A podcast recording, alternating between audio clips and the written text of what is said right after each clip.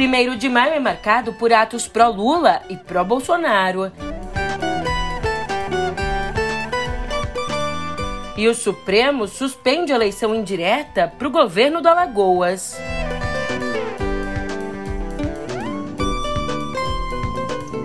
Por fim, estudos apontam que novas sublinhagens da Omicron podem evitar imunidade de infecções passadas.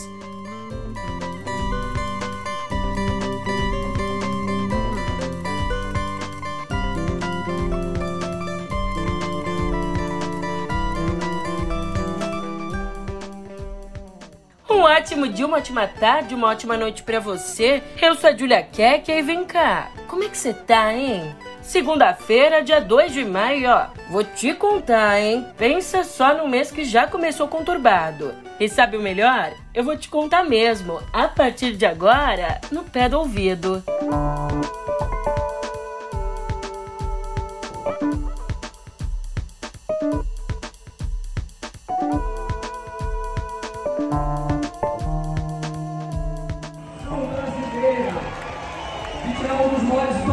Da história do Brasil. O homem que se utilizou da simplicidade e do coração do nosso povo para salvar o Brasil. O homem que escravizou o Nordeste. O homem que tomou todas as nossas instituições. O homem que quis acabar com a nossa religião, aqui é todo mundo cristão. O homem que está culturando as nossas crianças da escola. Um vagabundo que foi preso. Infelizmente, foi colocado de volta às ruas. Decisões.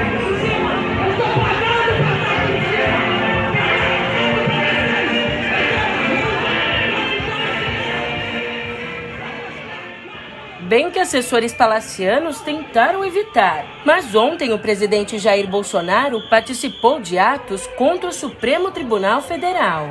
Em Brasília, ele participou de forma presencial. Já em São Paulo, participou por vídeo.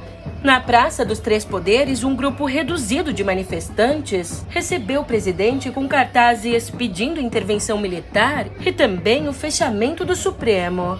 Por ali, Bolsonaro ficou mais ou menos 10 minutos, acenou aos apoiadores e foi embora sem discursar. Já em São Paulo, o ato um pouco mais encorpado era um desagravo ao deputado bolsonarista Daniel Silveira, condenado pelo Supremo e indultado pelo presidente. Em vídeo, Bolsonaro afirmou que o governo acredita em Deus, respeita as autoridades, defende a família e deve lealdade ao povo. Devo lealdade a todos vocês. Temos um governo que acredita em Deus, que respeita as comunidades, defende a família e deve lealdade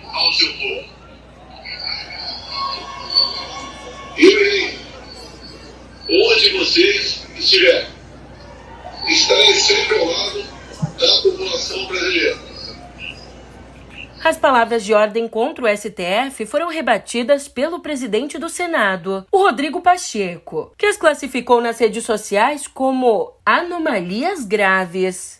E como nos conta Bela Megali, os ministros do Supremo não esconderam alívio com a baixa adesão aos atos bolsonaristas. Inclusive, uma parte dos magistrados sequer chegou a acompanhar pela TV o andamento dos protestos, para os organizadores, o baixo empenho, o baixo engajamento de Bolsonaro contribuiu para o esvaziamento.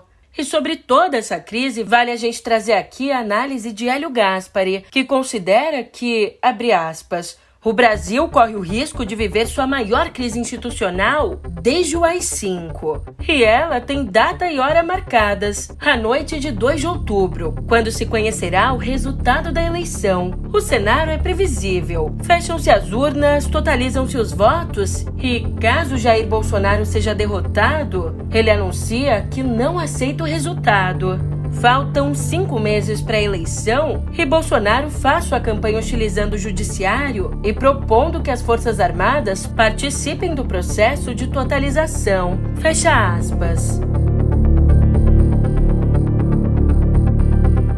Quem também falou sobre o tema foi Thomas Trauman, que disse que, abre aspas, a ideia de que generais possam decidir se a apuração do TSE está condizente com a realidade assustou os maiores aliados do presidente, os políticos do Centrão. Afinal, o poder do Centrão deriva do respeito ao legislativo. Se os generais podem decidir se Bolsonaro ganhou ou não as eleições, o passo seguinte é escolher quem estará ou não Congresso. Portanto, os políticos do Centrão sabem o risco que correm. Fecha aspas.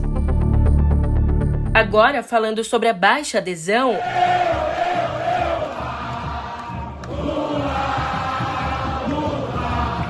A baixa adesão aos atos não foi um problema só de Bolsonaro. Na Sé, em São Paulo, o ex-presidente Lula deveria discursar a uma da tarde num evento de centrais sindicais pelo 1 de maio. Mas, como havia pouca gente no local, Lula e os assessores dele preferiram transferir o discurso para as três e meia, depois de uma apresentação de Daniela Mercury. Ali, Lula também ficou incomodado com os pedidos explícitos de voto feitos nos discursos, uma das raras violações que a Justiça Eleitoral tem punido na pré-campanha. Aliás, Lula aproveitou a situação para se desculpar por uma gafe cometida na véspera, quando criticou a falta de sentimento de Bolsonaro, dizendo que o presidente não gosta de gente, só gosta de policial. Ele não tem sentimento. Ele não gosta de gente, ele gosta de policial. Ele não gosta de livros, senão ele estaria distribuindo livro didático nas escolas. Ele gosta de arma.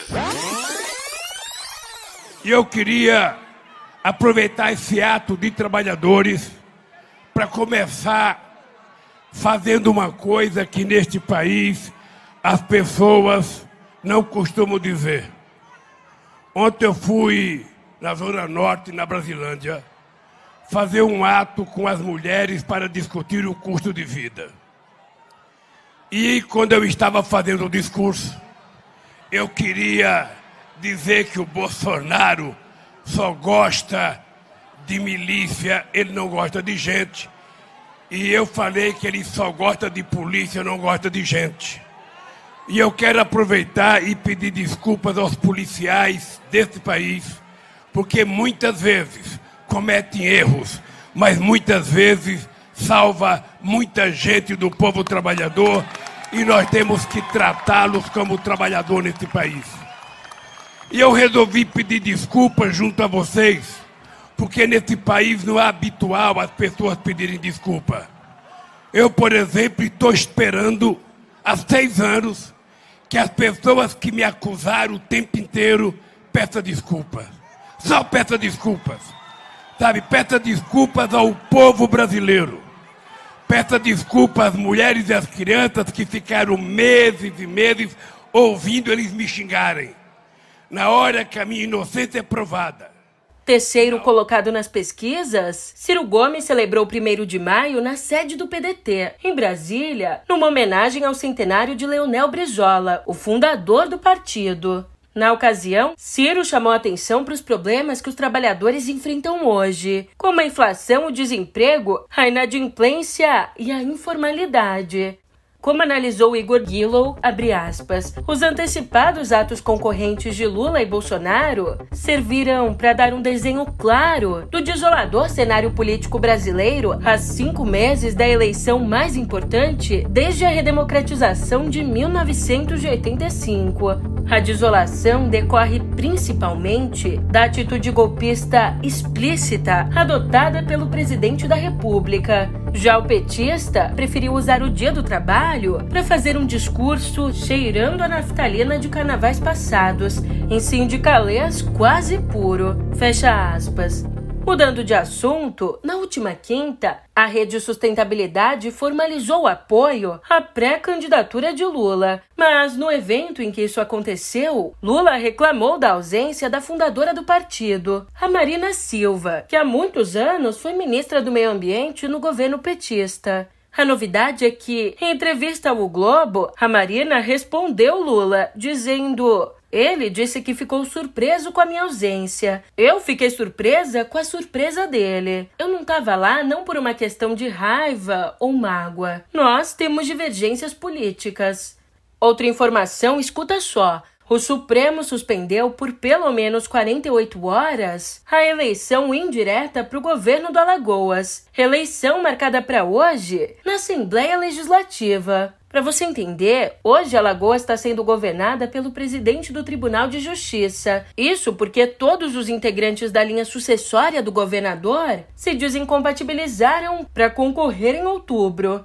Diante do cenário, os ministros Luiz Fux e Gilmar Mendes acolheram uma ação do PSB suspendendo a escolha de um governador tampão, dando prazo de 48 horas para a Assembleia enviar esclarecimentos.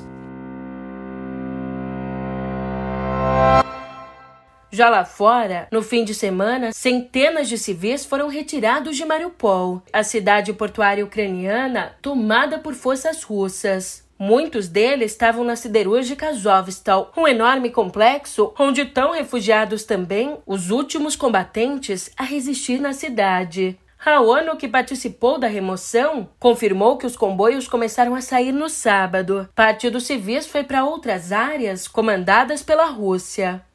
E, em mais um sinal de apoio americano, ontem, a presidente da Câmara dos Estados Unidos, Nancy Pelosi, esteve em Kiev, onde se reuniu com o presidente Volodymyr Zelensky. Na visita à capital ucraniana, ela tratou de ajuda econômica e humanitária e também da reconstrução do país.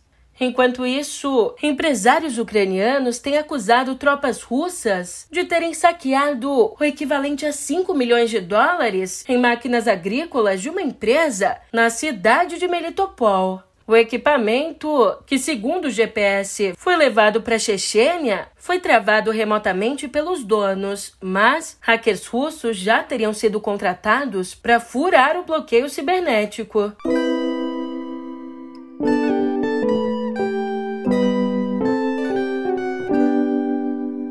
Cientistas da África do Sul descobriram que duas sublinhagens da variante Ômicron do coronavírus podem evitar os anticorpos criados por infecções com versões anteriores com outras versões do SARS-CoV-2. Essas subvariantes são as chamadas BA4 e BA5. Bom, essa característica tem o potencial de provocar novas ondas da doença. Mas ao menos existe aqui uma boa notícia. As duas são muito menos capazes de se desenvolverem em organismos de pessoas que receberam as vacinas. Uma pesquisa feita com 39 voluntários, sendo 15 deles completamente imunizados, mostrou que o grupo vacinado apresentou uma capacidade de neutralização cerca de cinco vezes maior. As autoridades de saúde sul-africanas têm temido uma nova onda da doença provocada pela BA4 e pela BA5. E elas têm temido já que por lá menos de 30% da população completou o ciclo vacinal.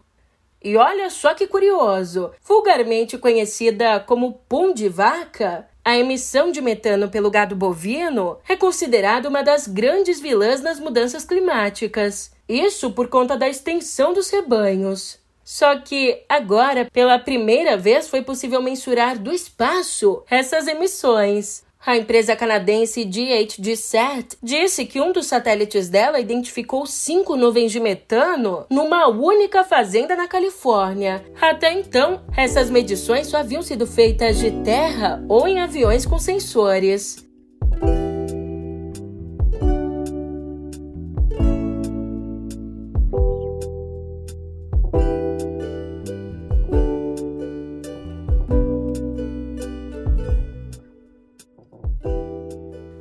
Modernista e pivô da separação de Oswald de Andrade e Tarsila do Amaral, a escritora, poeta e jornalista Patrícia Galvão, a Pagu, jamais fez alarde sobre os dois anos em que morou em Paris, em 1934 e 35. Mas agora, essa lacuna está sendo preenchida pelo livro Pagu no Metrô, da jornalista Adriana Harmony, Graças a ela, descobrimos como foi a temporada de Pagu em Paris. Ficamos sabendo que, por exemplo, Pagu foi presa por ativismo político. Ela era uma comunista desiludida com a União Soviética.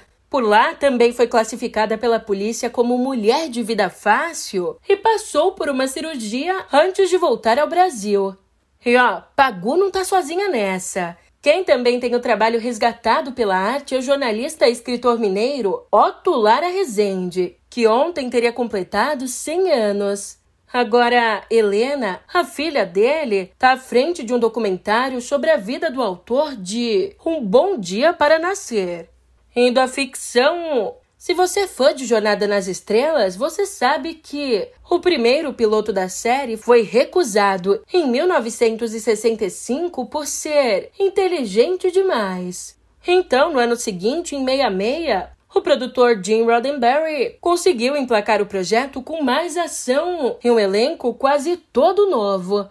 Eis que, na segunda temporada de Star Trek Discovery, a tripulação original da Enterprise apareceu e agradou. Por isso, na próxima sexta estreia na Paramount Plus a série Star Trek Strange New Worlds, que recupera personagens que apareceram no piloto rejeitado há mais de meio século. Hi. Sorry to interrupt.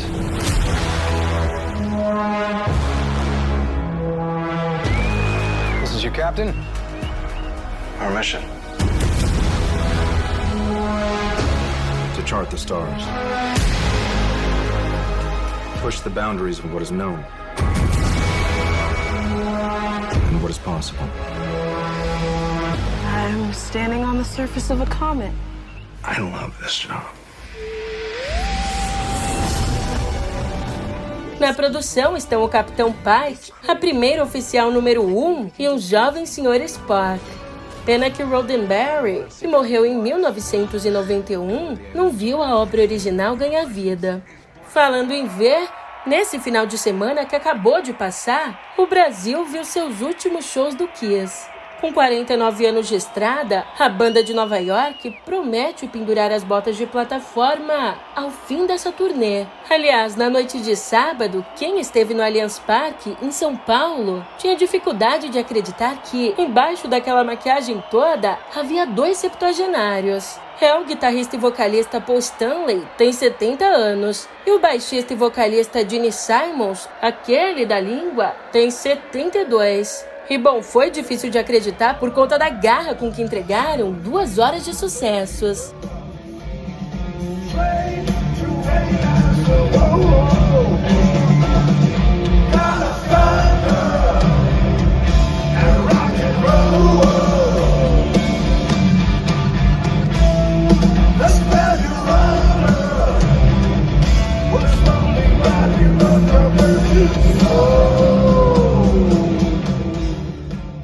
Que pode acreditar que, como toda turnê do Kiss, não faltou polêmica. Dessa vez, a polêmica envolve o meet and greet, um encontro pago de fãs com artistas antes do show. Por motivos sanitários, uma tela de acrílico separava os fãs dos artistas, impedindo ali o contato direto com a banda. Houve quem não se incomodasse, mas outros acharam o valor de 750 dólares um tiquinho salgado para ver os ídolos no aquário, para tirar foto com os ídolos sem sequer encostar neles.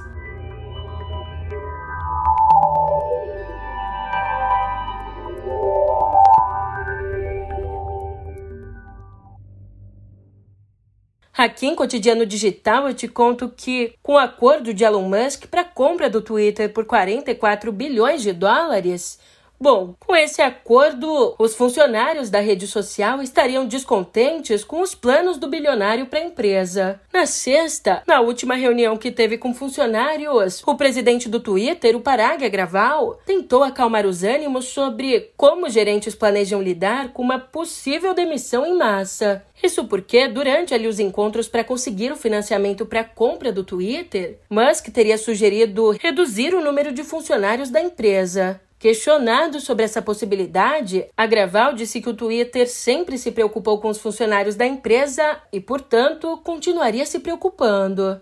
E novidade na área: o Telegram anunciou uma nova forma de pagamento no aplicativo de mensagens. Com a novidade, os usuários poderão enviar e receber criptomoedas diretamente no aplicativo. Por enquanto, a única moeda digital permitida é o Toncoin, criada pelos desenvolvedores do Telegram, mas os usuários também poderão comprar Bitcoin por meio da carteira digital no serviço de mensagens. Por fim, eu te conto que a Yuga Labs, a empresa por trás da famosa série de NFTs Bored Ape, ou Macaco Entediado na tradução literal, Olha, essa empresa arrecadou 285 milhões de dólares em criptomoedas com a venda de terrenos em um ambiente virtual conhecido como Other Side. Os tokens são comercializados em ApeCoin, uma cripto lançada em março para transações restritas aos colecionadores dos NFTs Port Ape Yacht Club no metaverso. E agora, agora eu vou me despedindo. Um ótimo começo de semana para você e a gente se vê por aqui amanhã. Até lá.